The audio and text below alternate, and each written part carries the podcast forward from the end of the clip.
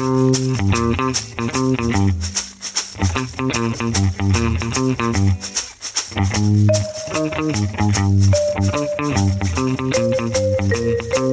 heute schon morgen wäre.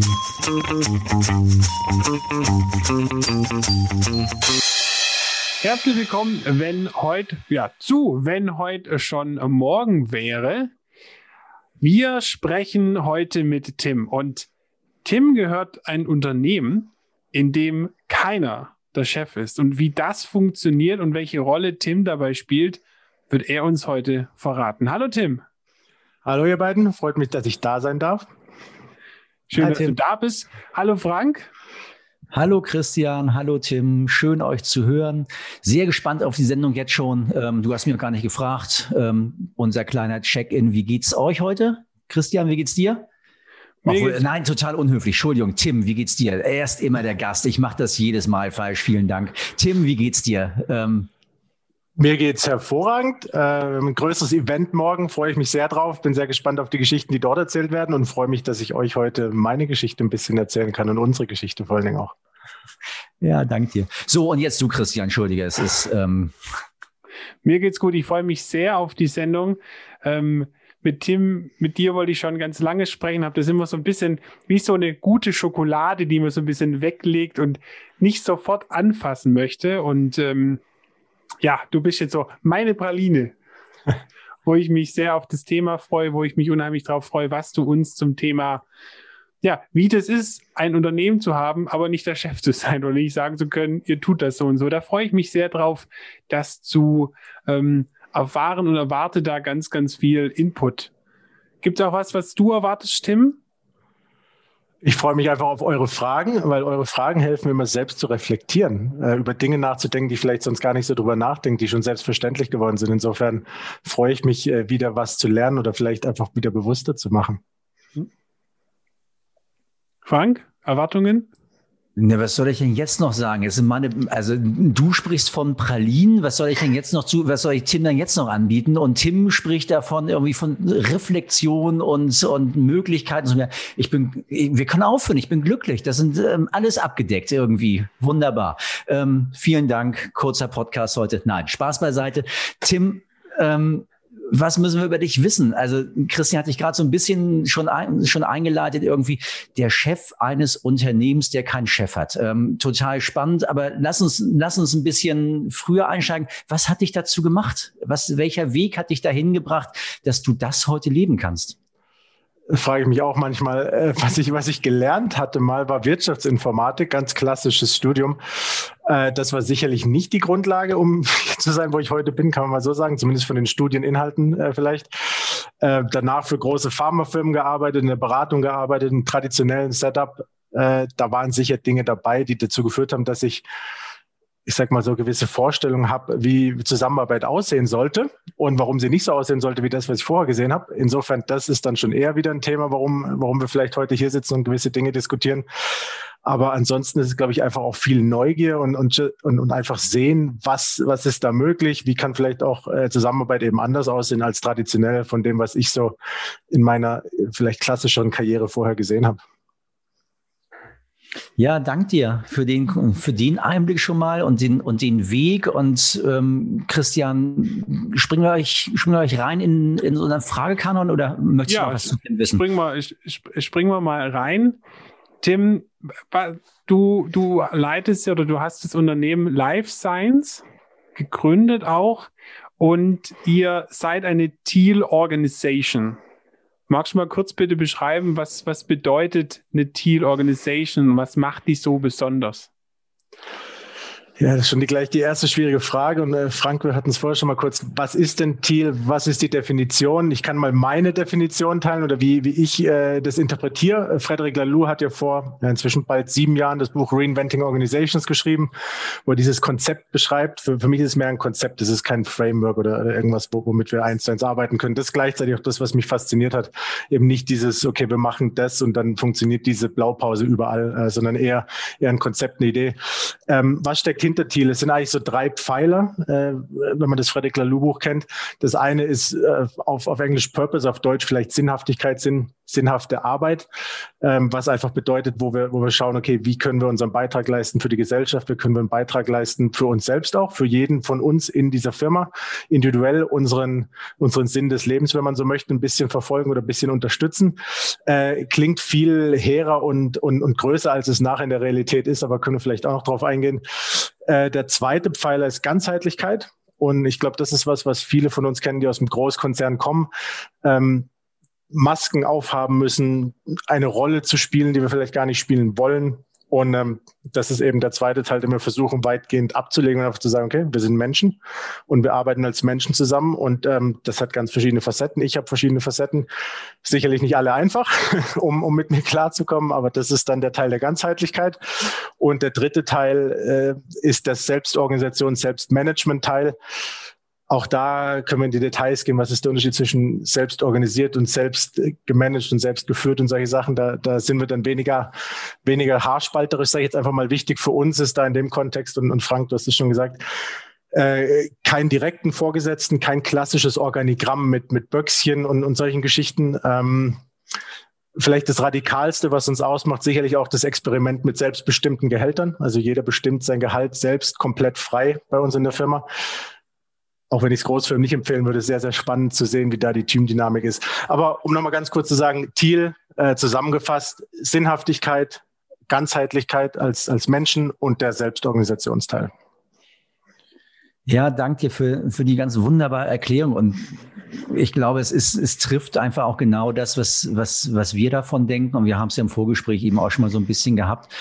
Und Jetzt stelle ich dann doch die erste ketzerische Frage, die, die mir auch immer gestellt wird, wenn ich denn so mit leuchtenden Augen davon berichte. Kann man damit Geld verdienen? Das klingt doch irgendwie nach, nach, nach Selbstverwirklichung im Garten Eden. Auf den ersten Blick vielleicht. Auf der anderen Seite sage ich dazu vielleicht zwei, zwei kurze Dinge. Das eine ist, äh, ich glaube, man muss immer auch diesen äh, Blick behalten für, dass es eben ein Geschäft ist. Also wir sagen immer, Geschäft mit Sinn und Sinn fürs Geschäft. Wenn man das zusammenbringen kann, dann macht Sinn am Ende. Also es ist nicht eine gemeinnützige Organisation oder irgendwas, sondern es ist am, am Ende ein For-Profit-Business, wie man so schön sagt. Und ich glaube, das andere auch, und da, da gibt es tatsächlich viele wissenschaftliche Studien dazu, ist, Mitarbeiter, die motiviert und engagiert sind, äh, können wir sehen, dass eine Korrelation gibt zu Unternehmenserfolgen. Und äh, da sind wir auch nicht die ersten und einzigen, die das, die das rausgefunden haben oder die, die darauf aufbauen. Es gibt ganz berühmte Beispiele. Viele Leute, die ähm, im, im Outdoor-Umfeld unterwegs sind, kennen sicherlich Patagonia. Extrem gute Ergebnisse mit eben dieser Sinnorientierung, die auch ganz klar gesagt haben für gewisse Themen. Der Sinn steht über dem Profit. Und ich habe ich hab auch einen Kollegen in, in, in Holland, der immer so schön sagt, Profit ist nur das Feedback der Kunden, ob wir das richtig tun oder nicht. Und, und äh, wenn wir mit der Einstellung reingehen, und gleichzeitig eben diesen Sinn fürs Geschäft nicht verlieren und, und abrutschen in der Ecke, wo wir sagen, es ist, äh, ich sage jetzt einfach mal ein bisschen flapsig, esoterisch, dann, dann funktioniert das, glaube ich, sehr, sehr gut. Und gleichzeitig kann man schon sagen, dass die Geschäftswelt im Allgemeinen vielleicht da noch ein, zwei Schritte gehen müsste, um da, um da wirklich, äh, um da wirklich was bewegen zu können. Mhm. War dieses Thema Sinnhaftigkeit so ein Grund, warum du gesagt hast, ja, ich gründe mein Unternehmen auf diese Art und Weise? Es war sicher ein Teil davon, weil ähm, einerseits bin ich sehr freiheitsliebend, sehr, äh, sehr ähm, autonom, sage ich jetzt einfach mal gerne. Und ähm, das heißt, ich funktioniere auch nicht sonderlich gut in großen Hierarchien, kann man auch sagen. Ja. Ähm, das andere ist sicher auch, und ich hatte das so 2015, als ich, als ich mit Frank zusammen, also mit, mit meinem Geschäftspartner Frank, nicht, nicht mit, mit, mit meinem Frank sozusagen, ähm, über die Firma diskutiert habe. Das war irgendwann im, im Herbst 2015. Da habe ich gesagt, hey, Beratung ist der letzte Job. Das ist einfach nur Mist, will ich nicht mehr machen. Habe ich jetzt lang genug gemacht ich mache ein Restaurant auf, weil ich, weil ich halt auch gern koche. Also ich, also ich hatte schon diese Sinnkrise, wenn, wenn man so möchte, 2015 auch. Und ähm, dann eben wieder besonnen auf, okay, was sind denn die Themen, die mir Spaß machen? Das ist mit Leuten zu arbeiten, mit, mit Menschen irgendwie was, was bewegen zu können, eine Wirkung zu erzielen. Und dann sind wir ganz schnell wieder bei der sinnhaften Arbeit und da gewisse bürokratische Strukturen abbauen, dass ich nicht irgendwie äh, drei Tage die Woche Spesenzettel freigeben muss, ähm, weil es halt nur mal der Chef tut oder so ein Blödsinn, äh, da kann man schon sagen, da ist die Verbindung klar wieder da. Ja. Du, du hast gerade gesagt, du funktionierst in so großen Unternehmen oder da hast du die Erfahrung gemacht. Was hat dich da so gestört? Du hast jetzt gerade von den Spesenzetteln gesprochen. Was waren noch so Punkte in so großen Companies mit diesen klaren Wasserfallorganigrammen? Was gibt es da für Dinge, wo du sagst, da sehe ich nicht die Zukunft drin. Ja, ich glaube, ein, ein Thema ist einfach, dass ich gern Wirkung erziele und, und was, glaube ich, viele Menschen in diesen großen Organisationen auch selbst zugeben, ist, es wird viel Energie verschwendet für Politik, wo wir eigentlich vielleicht uns sogar einig wären, was wäre denn das Richtige zu tun. Aber ich mache es halt nicht aus, äh, entweder hat es KPI-Gründe zum Beispiel, ja, oder es hat einfach Gründe, dass ich, ich mag halt den Frank nicht und den Christian lieber, also machen wir da irgendwas. Also ganz, ganz verschiedene Gründe. Man kann es auch zusammenfassen mit Politik und, und ich glaube, das ist was, da bin ich auch einfach viel zu ungeduldig inzwischen. Das, das äh, halte ich nicht mehr sonderlich lange aus. Und ich glaube, das, das passt einfach nicht so gut zu dem, wenn man dann wirklich erfolgreich sein will. Also ich muss einfach vielleicht auch andere Mechanismen haben, Wirkung zu erzielen. Ähm, und, und, und gleichzeitig sage ich auch klar, meine Zeit in, in, in Großkonzernen war nicht immer schlecht. Also ich habe da viele Dinge gelernt. Ich habe auch viele Dinge sehr genossen. Nur gerade dieser Politikanteil äh, ist einfach für mich persönlich sehr mühsam. Ja, den kenne ich. Frage ich jetzt gerade einmal rein, oder ist also die Frage, die dahinter steht, so der ultimative Gruß aus dem Gestern, was, was so, was so Großkonzern angeht, kann, kannst, ist das Politik für dich oder ist das noch was anderes? Ah, Politik ist sicherlich ein großer Teil. Ähm, ich glaube, das andere ist auch so ein bisschen dieses, wir, wir glauben oder wir behaupten zumindest, dass wir fünf Jahrespläne machen können und vorhersagen zu können, was, was passiert ich glaube, viele Leute haben verstanden, dass es eigentlich nicht möglich ist. Gleichzeitig machen wir trotzdem fünf Jahrespläne und Strategien und so Zeug äh, und reden uns dann so lange ein, dass wir die fünf Jahre vorhersagen können, bis wir es dann vielleicht tatsächlich selber glauben. Ich glaube, das ist so der andere Teil. Also wie funktioniert Planung? Und, und da hängen natürlich viele Themen dran, dann Budgetierung dann wieder dran und, und, und viele andere Prozesse aus der, aus der Finanzecke, auch aus anderen Bereichen. Ich würde sagen, das ist vielleicht so der andere Gruß aus, aus der gestrigen Zeit. Ja. Muss man in so Teal Organizations nicht irgendwie planen und nach vorne schauen? Äh, sicher so. Also so ähnlich wie mit Agilität und den ganzen agilen Prinzipien ja auch. Ähm, es ist nicht Agilität und Thiel übrigens auch nicht keine Struktur. Es ist auch nicht kein Plan oder keine Richtung oder kein Ziel zu haben. Der Punkt, der Unterschied, äh, unterschiedlich ist zu, zu den klassischen Ansätzen, ist vielleicht eher, wir machen einen Plan, um eine Orientierung zu haben und den Plan ändern zu können. Weil wenn ich keinen Plan habe, dann bin ich tendenziell richtungslos. Gerade wenn wir über größere Strukturen natürlich auch reden. Ne? Wenn ich allein unterwegs bin, dann ist vielleicht auch okay. Aber ähm, gerade in Strukturen ist ein Plan auch einfach richtungsgebend. Und der Unterschied, ich sage jetzt mal zu traditionelleren Ansätzen, ist einfach, wir wissen alle, dass das Pferd tot ist und wir reiten es halt trotzdem, bis es dann wirklich gar nicht mehr läuft. Ja? Und, und das ist, glaube ich, der Unterschied in der agilen Welt, in der, in der Thiel-Welt, äh, wo wir einfach Pläne anders anschauen. Eigentlich, Mach, Christian. Ah, sorry, eigentlich nur, nur, nur kurz Zwischenbemerkung. Eigentlich soll es ein Video sein, weil man immer bei, bei deinen ähm, Aussagen, Tim, sieht, wie Frank und ich grinsen und halt in, in sich reingrinsen und wahrscheinlich dir zustimmen dadurch. Genau, also nicht nur grinsen, sondern, sondern wirklich mit ganz großer Zustimmung. Aber trotzdem die, die Frage rein. Also es, das hat ja unendlich viel damit zu tun, dass man reden muss, oder? Redet man sich nicht platt bei der ganzen Geschichte oder, oder, oder, oder wie, wie ist das zu sehen in, in Teal Organizations? Oh, schwierige Frage, gut, gute Frage. Ähm, Leute fragen mich auch ab und zu, ist eine Teal-Organisation denn wirklich effizienter? Weil, weil viele Leute auch so Agilität und Transformation ist irgendwie äh, zusammenhängend mit Effizienzsteigerung oder Kosteneinsparung. Und ich sage immer, wenn ich zumindest unsere Organisation anschaue, wir sind auf jeden Fall nicht effizienter. Ich glaube, wir sind auch nicht ineffizienter, aber es ist nicht effizienter im Vergleich zu früher. Ich glaube, wir haben einfach tiefere Konversationen. Ich glaube, wir haben, wir haben eine andere Verbindung zueinander und wir diskutieren über ganz andere Themen und weniger über die oberflächlichen Themen, die ich, die ich vielleicht früher im Management-Team oder in der, in der, Geschäftsleitung viel gehört habe. Ähm, und ich glaube, das ist der Hauptunterschied. Und das ist das, wo es auch, wo es auch mir persönlich Spaß macht, wo wir sagen, wir reden über die Themen, die uns wirklich betreffen, die uns wirklich beschäftigen und wo wir auch glauben, dass wir danach eben irgendeine Art Wirkung erzielen können. Und, und das ist einfach das, was positiv ist. Ist es effizienter? Nein. Ähm, haben wir Redebedarf? Auf jeden Fall. Ich war auch am Anfang, also so 2016, als wir die Firma gegründet haben, haben wir natürlich dieses ganze Thema Purpose Definition, Sinnhaftigkeit besprochen. Was wollen wir denn als, als, als Organisation für einen Sinn erfüllen? Und dann dachte ich so naiv, wie ich war, naja, das diskutieren wir jetzt halt einmal und dann ist gut. 2017 war ich der frustrierteste Mensch, weil es, glaube ich, zum 27. Mal innerhalb von zwei Jahren diskutiert hat. Ne? Also das ist einfach so ein Beispiel. Ja klar, diese, diese Themen wachsen, diese Themen entwickeln sich. Das, das Team ist natürlich auch gewachsen, das heißt, es gab auch wieder Redebedarf. Ähm, aber gleichzeitig eben ich glaube, es ist gut, dass wir diesen Redebedarf auch haben und dass wir uns die Zeit nehmen und in anderen Zeiten, wo wir vielleicht auch einfach beschäftigt sind und wirklich andere Fokus legen können, werden wir diese Themen reduzieren oder haben sie auch schon reduziert und dann, dann können wir uns auf andere Themen konzentrieren.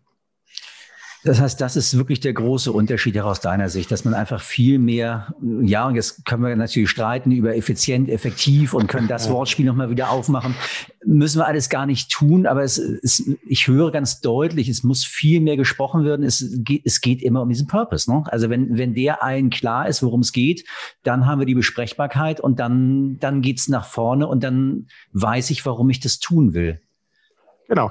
Und Gleichzeitig ist es ja auch so, es ist nicht nur, nicht nur äh, Kommunikation oder Redebedarf rund, rund um den Sinn oder die Sinnhaftigkeit.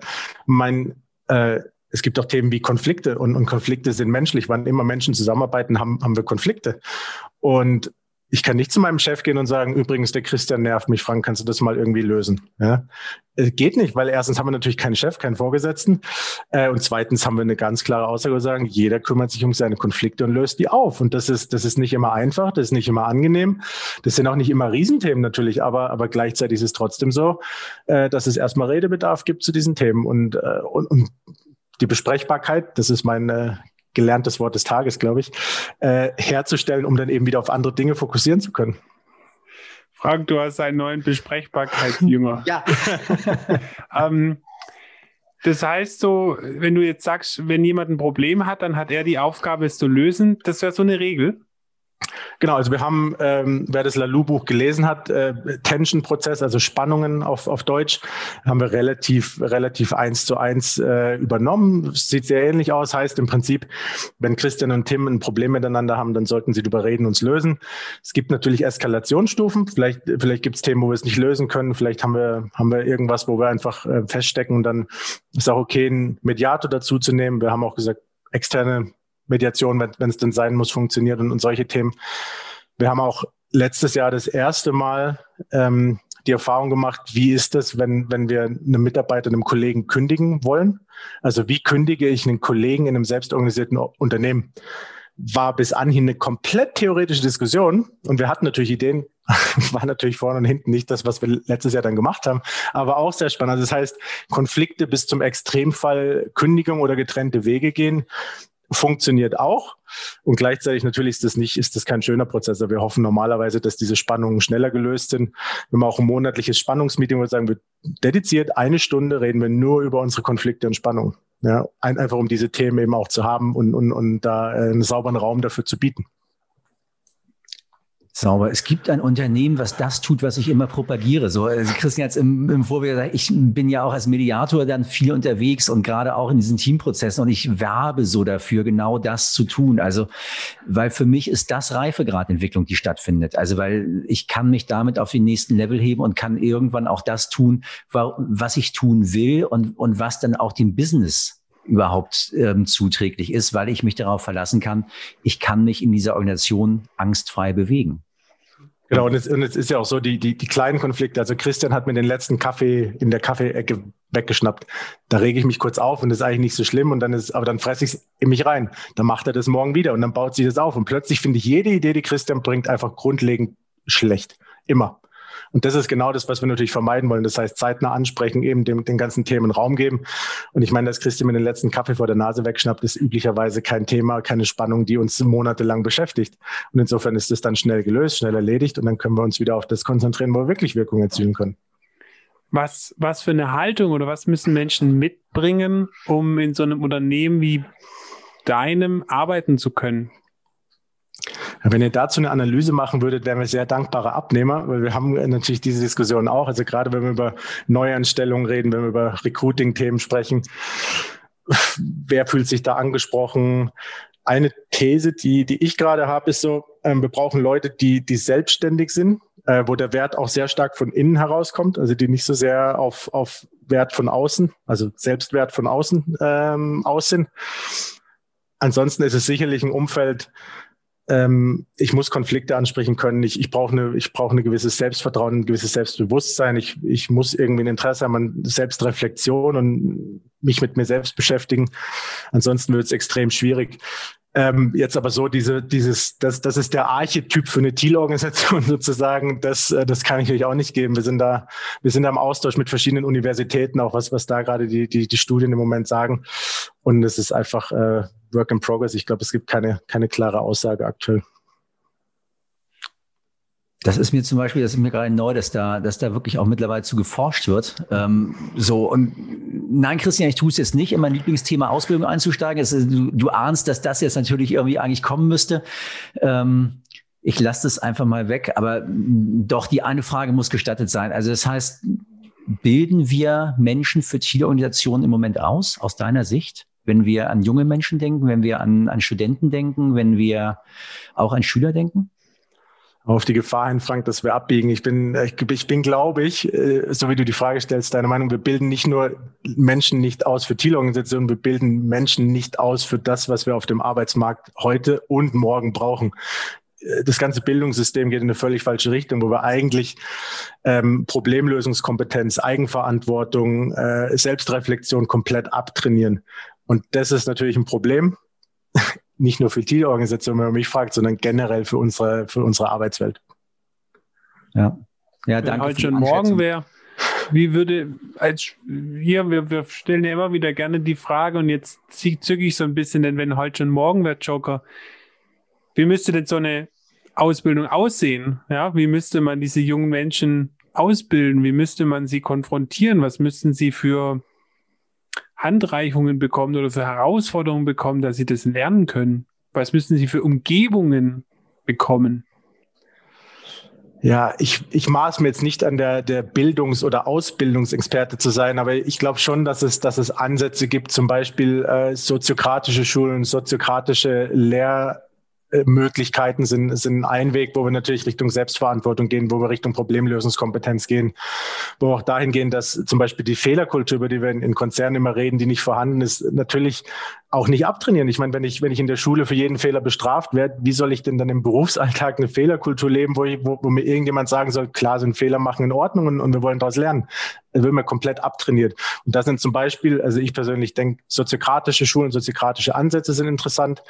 Ähm, es gibt auch, es gibt auch Schulen, die dann wiederum nicht akkreditiert sind. Da wird es ein bisschen schwierig. Auch, auch Universitäten. Die Chaos-Piloten aus, aus Dänemark zum Beispiel sind, sind so eine Universität, auch ganz spannendes Konzept, ähm, wo junge Leute einfach in, in, ich sage jetzt mal, Situationen und Umfelder gebracht werden, auch, auch für einen längeren Zeitraum, die komplett fremd sind. Und das, das ist ja auch einer der Gründe, glaube ich, wo wir, wo wir mal sagen können, Globalisierung ist vielleicht auch positiv. Wir lernen andere Kulturen anders kennen, auch wenn es vielleicht jetzt das letzte Jahr nicht ganz so viel möglich war wie, wie vorher. Aber ähm, da, da gibt es ganz viele Optionen. Und ich glaube einfach, dass sich die Art und Weise, wie Wissen vermittelt wird, äh, ändern muss. Ja, danke dir für die Einschätzung und ich, es fällt mir wahnsinnig schwer, da jetzt nicht tiefer einzusteigen. So, es ist, du merkst, es ist auch so ein bisschen mein Home-Thema. Aber du sagst, in andere Kulturen einzusteigen. Ich würde da jetzt einfach mal ganz kurz dagegen halten. Das, was wir an, an digitaler Kultur leben gelernt haben, auch das ist ja maximale Veränderung, die wir, die wir da in diesem, im letzten Jahr versucht haben. Ähm, ja, uns allen beizubringen, ein Stück weit und ja plötzlich auch Dinge gemerkt haben, die vorher nicht funktioniert haben. Absolut. Und ich, und ich, ich muss auch ehrlich zugeben, also ich, ich war der erste Verfechter bei, bei uns in der Firma, der gesagt hat, unsere wöchentlichen Team-Meetings würde ich sehr gern physisch face-to-face -face machen, weil ich nicht glaube, dass wir die Verbindung hinkriegen, die wir wollen, wenn wir das digital tun. Äh, Lockdown März 2020, äh, was Tim denkt, spielt keine Rolle mehr. Wir werden gezwungen, das zu tun. Und äh, es stellt sich raus, meine Einschätzung war natürlich völlig falsch. Also wir, wir haben einen Raum, wo wir Dinge diskutieren können, wo wir wahrscheinlich sogar vielleicht noch besser diskutieren können als, als vorher, wo wir, wo wir zusammenkommen können, wo wir uns diese ganze Reisezeit, diese ganzen Aufwände rundherum sparen.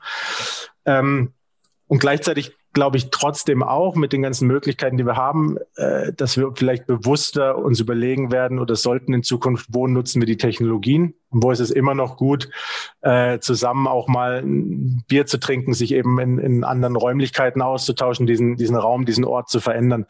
Weil es, also für mich zum Beispiel, ich sitze jetzt hier in diesem Büro heute seit, weiß nicht was, zehn Stunden, zwölf Stunden oder sowas, ähm, und es ist, es ist schwierig, dann diesen Switch zu machen. Das heißt nicht, dass es nicht geht, aber es braucht ein gewisses Bewusstsein, es braucht eine, eine, eine gewisse Energie, sich eben darauf dann auch einzulassen. Und ich glaube deswegen, dass wir das einfach viel bewusster tun sollten. Aber klar, die, die digitalen Möglichkeiten sind enorm. Und wenn ich mir anschaue, was, was auch die Anbieter aus, aus der Technologieecke das letzte Jahr geschaffen haben, dann ist es, dann ist es wahnsinnig nützlich. Und gleichzeitig sage ich immer, Deutschland tritt Weltland in Sachen Digitalisierung. Also wenn wir uns anschauen, ich will jetzt nicht wieder zu den Bildungsthemen kommen, aber wenn, wenn wir uns anschauen, wie Bildung und Schule funktioniert und wenn uns irgendjemand, ich sage jetzt mal Ende 2019 gesagt hätte, das und das müssten wir tun, wenn wir noch zehn Jahre weiter diskutieren, ob das überhaupt möglich ist. Also äh, ich glaube, da haben wir auch ganz, ganz großen Nachholbedarf. Ja, und haben aber tatsächlich auch genau diese Learnings kreiert, die du ja auch gerade beschreibst. Also einfach auch wirklich, und auch ich festgestellt, ich habe mittlerweile digital oder virtuell mediiert, was ich auch gedacht habe, was, was nie mhm. funktionieren wird. Und siehe da, es, es geht. Es hat nur keiner getan und ich inklusive nicht. Und du merkst plötzlich, was, was da geht und was, ähm, was eben genau auch die Grenze ist. Also beim virtuellen Bier bin ich immer noch der ganz große Freund. Das mache ich tatsächlich lieber mit Menschen an einem Tisch. So, aber das ist, aber auch das habe ich, ich glaube, das haben wir alle schon getan. Aber lass uns da einmal ganz kurz wieder rauskommen. Also die Frage, die, die mir immer noch gerade so ein bisschen unter den Nägeln brennt. Mit wie vielen Personen geht denn das bei euch eigentlich? Ähm, wie, wie viel, wie, wie siehst du das? Also ist Thiel, wir haben am Anfang über Großunternehmen gesprochen, ist das auch ein Konzept für Großunternehmen oder bleibt das sozusagen eher den kleineren vorbehalten? Hypothese ist, dass es skalierbar ist. Äh, jetzt, jetzt kann ich das nicht aus erster Hand sagen. Wir sind aktuell 13 festangestellte Mitarbeiter. Das heißt relativ kleines Setup. Natürlich haben wir, ich sage jetzt mal Freunde, äh, näheres Netzwerk und rum, was man so äh, das kleinere Ökosystem nennen könnte vielleicht. Ähm, Selbstorganisation kann skaliert werden. Also wenn wir uns da die Kollegen von, äh, von Björzoch und die Holländer mögen es mir verzeihen, ich spreche es immer falsch aus, äh, anschauen, dann sind es 15.000 Mitarbeiter, wo im Prinzip nur Jos der Blog der, der, der Gründer, wenn man so möchte, drüber steht auf eine Art und ansonsten funktioniert es selbst organisiert ohne Vorgesetzte. Ich behaupte, wenn man so 15.000 Leute skalieren kann, dann kann man es auch grenzenlos skalieren. Ähm, die Frage ist, und da kommen wir wieder zurück zum Anfang, was heißt denn dann Thiel? Also was sind die Themen, die, die gut skalierbar sind, was sind die Themen, die schlechter skalierbar sind. Ähm, und, und ich glaube zum Beispiel unsere Thematik mit selbstbestimmten Löhnen ist zumindest nicht skalierbar im Sinne von äh, unendliche Teamgröße. Ich glaube, wir müssten es dann runterbrechen auf kleinere Bereiche, auf, auf kleinere Kreise oder wie man es wie man es dann eben strukturieren möchte. Dann würde es vielleicht auch funktionieren. Aber gewisse Themen sind natürlich schwierig und auch dieses ganze Thema Konflikte und Spannung. Ähm, ich werde nicht das gleiche Vertrauen, diesen gleichen, diese gleiche psychologische Sicherheit erzielen können mit 15.000 Kollegen, wie, wie ich es in, in unserem kleinen Setup habe. Das heißt auch da, es, es werden sich irgendwann kleinere, kleinere Gruppen bilden äh, damit das Thema skaliert. Und gleichzeitig sehen wir dann natürlich auch Firmen, also die, die chinesischen Kollegen von Hire sind ja eines der, der bekanntesten Beispiele natürlich, wo man einfach sagt, okay, ich habe diese Mikroorganisation, diese Mikrounternehmen letztlich, die, die alle zusammenkommen in dieser einen Großorganisation, aber im Prinzip die, die Themen, über die wir hier gerade reden, die sind wahrscheinlich eher in diesem kleinen, in diesen Mikroorganisationen gut einsetzbar und nicht unbedingt skalierbar. Und da gibt's ja dann auch äh, verschiedene Studien. Warum, warum haben wir beim Militär so eine Größenordnung von 120 bis 140 Mann-Frau-Stärke? Das, das hat ja auch Gründe. Und ich, ich würde behaupten, da sind die ähnlichen Skalierbarkeitsthemen bei Thiel-Organisationen genauso. Hm. Spannend, dass du gerade Hire ansprichst. Ich habe vor bestimmt vor drei Jahren gab es da mal einen großen Bericht da beim Harvard Business Manager darüber. Und ich habe das damals gelesen, dachte so, hä? Ich konnte das so gar nicht greifen. Aber wenn du es jetzt so sagst und wenn ich so dran zurückdenke, so ja, jetzt würde ich es, glaube ich, verstehen, wenn ich so lesen würde. Ich hätte dann nochmal die Frage, wenn du anderen Leuten von deinem Unternehmen erzählst, wie das so organisiert ist und die Thiel nicht kennen, wie reagieren die da so? Äh, ich würde sagen, irgendwo zwischen überrascht und schockiert. äh, teilweise, glaube ich, nicht immer nur positiv schockiert. Ähm, ich glaube, es ist so ein bisschen, bisschen ungläubiges Staunen auch, dass das möglich ist, dass, dass man das tun kann ich, ich muss auch sagen, 2015, 2016, ich meine, es ist mein privates Geld oder mein und Frank privates Geld, was wir reingesteckt haben. Und plötzlich ist da, ich sage jetzt mal, der erste neue Kollege, der kein Geld reingesteckt hat und der, und, und, und der oder diejenige entscheidet über mein Geld. Fühlt sich erstmal komisch an, ja. Äh, das, das, das hat sich über die Jahre gelegt. Ich komme damit inzwischen gut klar, ist mir eigentlich, ist mir auch egal in dem Sinne, weil, weil ich, weil ich mich einfach dran gewöhnt habe. Äh, gleichzeitig war es am Anfang ganz, ganz komisches Gefühl und auch, ich muss ehrlich sagen, ich, äh, ich bin ja auch vom, vom, ich sag mal, von dem, was ich gelernt habe als Führungskraft, auch eher so auf der Kontrollseite natürlich groß geworden. Wenn, wenn man Beratungsfirmen klassisch kennt, dann, dann funktioniert das so.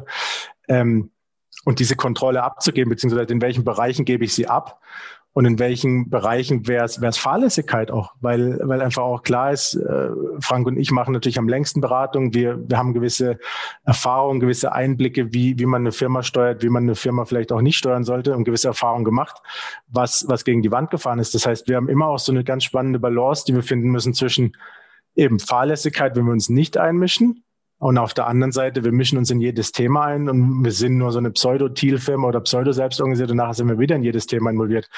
Und die Balance ist natürlich schwierig und gerade als, als Gründer, Eigentümer, ähm, ist auch immer die Frage, wie weit kannst du es rausnehmen? Wie weit kann man diesen Bias auch wirklich rausnehmen? Und, und insofern sind wir wieder zurück beim Redebedarf, haben wir Redebedarf für dieses Thema natürlich auch als Organisation. Aber anscheinend funktioniert es ja, oder? Also du sagst, vier Jahre macht ihr das jetzt schon? Genau, ab, am 1. April sind es fünf Jahre.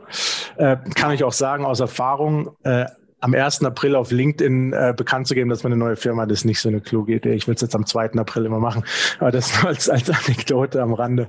Ähm, ja, also ich, ich glaube, es funktioniert schon.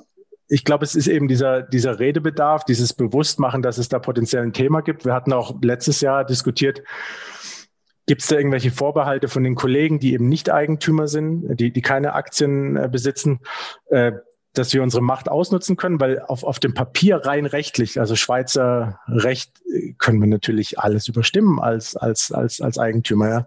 Und wir werden jetzt auch nicht hinkommen, leider, dass wir morgen alle Eigentümer sind. Das ist dann wieder eine andere Schwierigkeit. Und insofern haben wir uns einfach drüber unterhalten und, und offenbar ist das Vertrauen im Moment groß, dass, dass wir die Macht nicht ausnutzen, die wir haben. Wir sind natürlich sehr bedacht darauf, dass das auch nicht diese Wirkung äh, hat, weil dann würde das ganze System natürlich ad absurdum geführt, dann, dann macht es keinen Sinn mehr.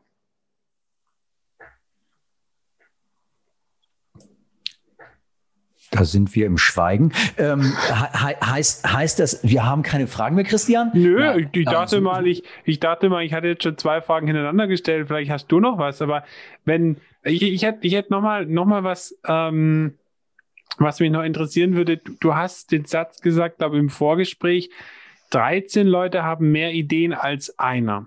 Sind Teal Organizations kreativer und innovativer als normale Firmen, Unternehmen?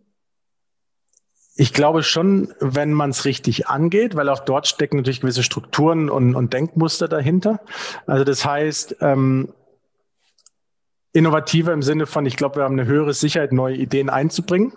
Ähm, dieses ganze, wir, wir, machen uns Gedanken, was könnten die anderen darüber denken, wenn ich die Idee einbringe. Ich glaube, das haben wir ganz, ganz wenig. Insofern haben wir, glaube ich, sehr viele Ideen, die generiert werden. Insofern sind wir kreativer sehr wahrscheinlich an vielen Ecken und Stellen.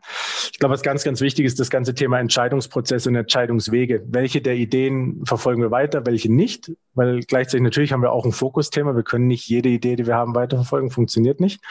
Ähm, und ich glaube, das ist auch das, wo wir es wieder sehen, wo es Übertragbarkeit gibt zu, zu Konzernen, zu Großkonzernen auch. Äh, Innovation entsteht immer dann, wenn nicht zu viele Experten involviert sind. Klingt erstmal äh, okay. paradox, aber auch, auch da gibt es spannende Studien dazu. Desto mehr Experten involviert sind, desto weniger wird die Innovation. Okay weil du natürlich immer Experten findest, die irgendeinen Grund finden, warum das nicht funktioniert. Das heißt, äh, um das jetzt mal zu uns wieder zurückzuübertragen, diese Entscheidungswege sind ganz, ganz wichtig. Also wie kommen wir weg von einem Konsensentscheid für neue Ideen hin zu einem Konsententscheid zum Beispiel, oder vielleicht auch einfach zu einer kleinen Gruppe, die dafür verantwortlich ist. Mhm. Und dann sind wir auch, glaube ich, in der Tat schneller, solche Dinge auszuprobieren und, und damit zu experimentieren. Und das ist der andere Grund, warum ich glaube, dass, dass Zielorganisationen potenziell kreativer, innovativer sind, ist, weil die Fehlerkultur eine andere ist. Also okay. Also wir haben, wir haben weniger das Thema, gut, das ganze Performance Management, Zielsetzungsthema haben wir ohnehin auch nicht, äh, was ein Hinderungsgrund ist für Innovation. Und der andere nochmal eben auch äh, dieses ganze Fehlerkultur. Wir können Fehler machen, wir probieren Dinge aus und wenn das Pferd tot ist, dann reiten wir es auch nicht unendlich lang weiter. Dann probieren wir halt das nächste Thema. Und wir wissen, wenn wir acht von zehn Treffer haben, ist das mehr als genug, um, um äh, wirtschaftlich gut dazustehen. Mhm. Ja, und das ist natürlich dieses Sicherheitsthema, was du, was du gerade ansprichst. Einfach nochmal, wenn ich grundsätzlich in der Organisation gesehen werde, besser noch anerkannt werde, kann ich die Dinge sagen und muss, muss eben halt keine Angst davor haben, diesen Fehler gemacht zu haben, im Zweifel etwas angesprochen zu haben, was nicht nötig war, aber im Zweifel damit auch die Organisation weiterzubringen. Ist das, sind das auch die Werte, die ihr so lebbar haltet in dem Moment? Genau, also wir haben, wir haben auch eine Definition, die über die, ich sage jetzt mal, Lalu-Buchdefinition für Spannung rausgeht und die heißt einfach, Spannung ist ein Potenzialunterschied von dem, was wir heute sehen, zu dem, was möglich ist. Und ich meine, da können wir jetzt auch physisch reden. Äh, Spannung ist nur ein Potenzialunterschied.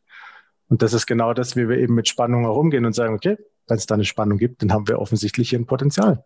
Mhm. Das heißt, ihr nutzt das richtig, ihr nutzt die Reibung, macht man in der Physik auch. Nut Reibung erzeugt ja. Wärme, erzeugt Energie, erzeugt, da kann ich was machen.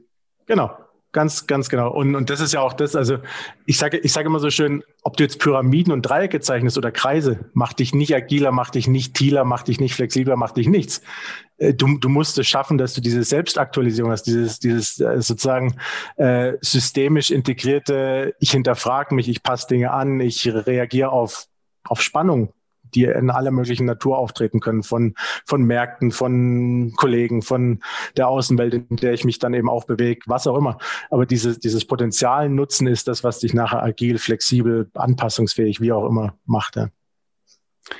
Tim, vielen Dank für, für die tollen Ausführungen. Also ich nehme da jetzt echt viel mit. Ich finde es total spannend, wie begeistert du von dem Thema sprichst und ähm, auch allein die Tatsache, dass du sagst, ja, ihr, ihr macht es jetzt seit fast fünf Jahren und ich gehe jetzt mal davon aus, so schlecht, schlecht kann es euch nicht gehen. Ja, wenn du als Eigentümer sagst, ja, du hast da dein Geld drin und du lässt es laufen, dann kann es so schlecht auch nicht sein. Darum, also ich freue mich jetzt wirklich, dass, dass, dass ich diese Praline jetzt endlich kosten durfte, weil mir war das mal total wichtig, mit jemandem zu sprechen, der so eine Teal Organization macht, weil ich habe auch dieses Buch gelesen von Frederic Laloux ich hatte den Tipp aus der, ähm, aus der Fortbildung von Frank, irgendjemand hat es dann mal gesagt, lese mal das Buch. Also ich habe es gelesen, weiß ich nicht, 250 Seiten Englisch, das war stark, aber es war gut.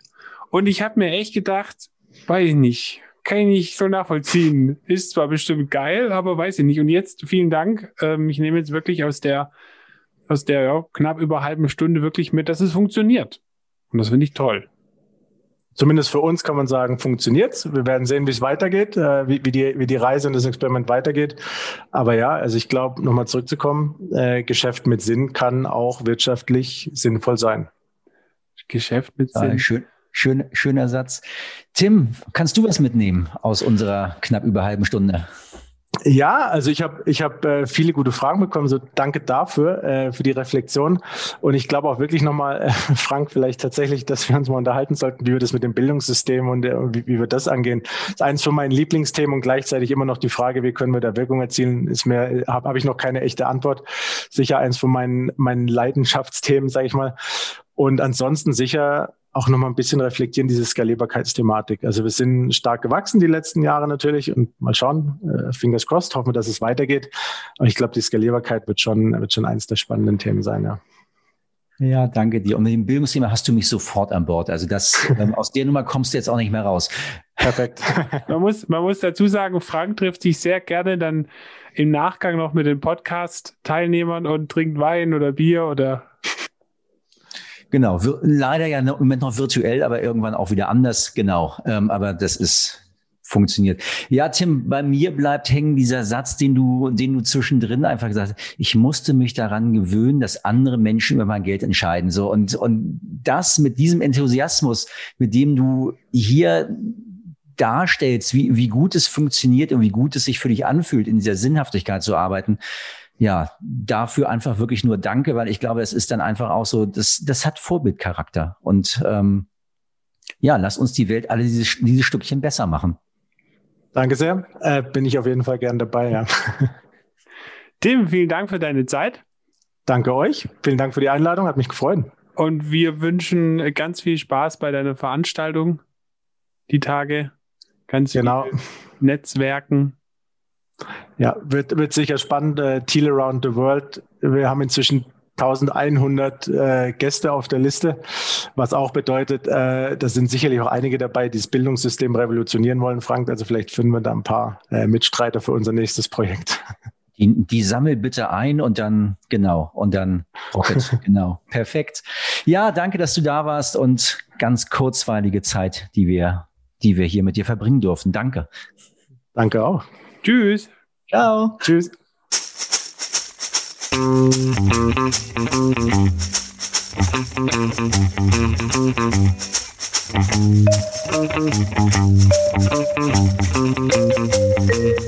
Wenn heute schon morgen wäre.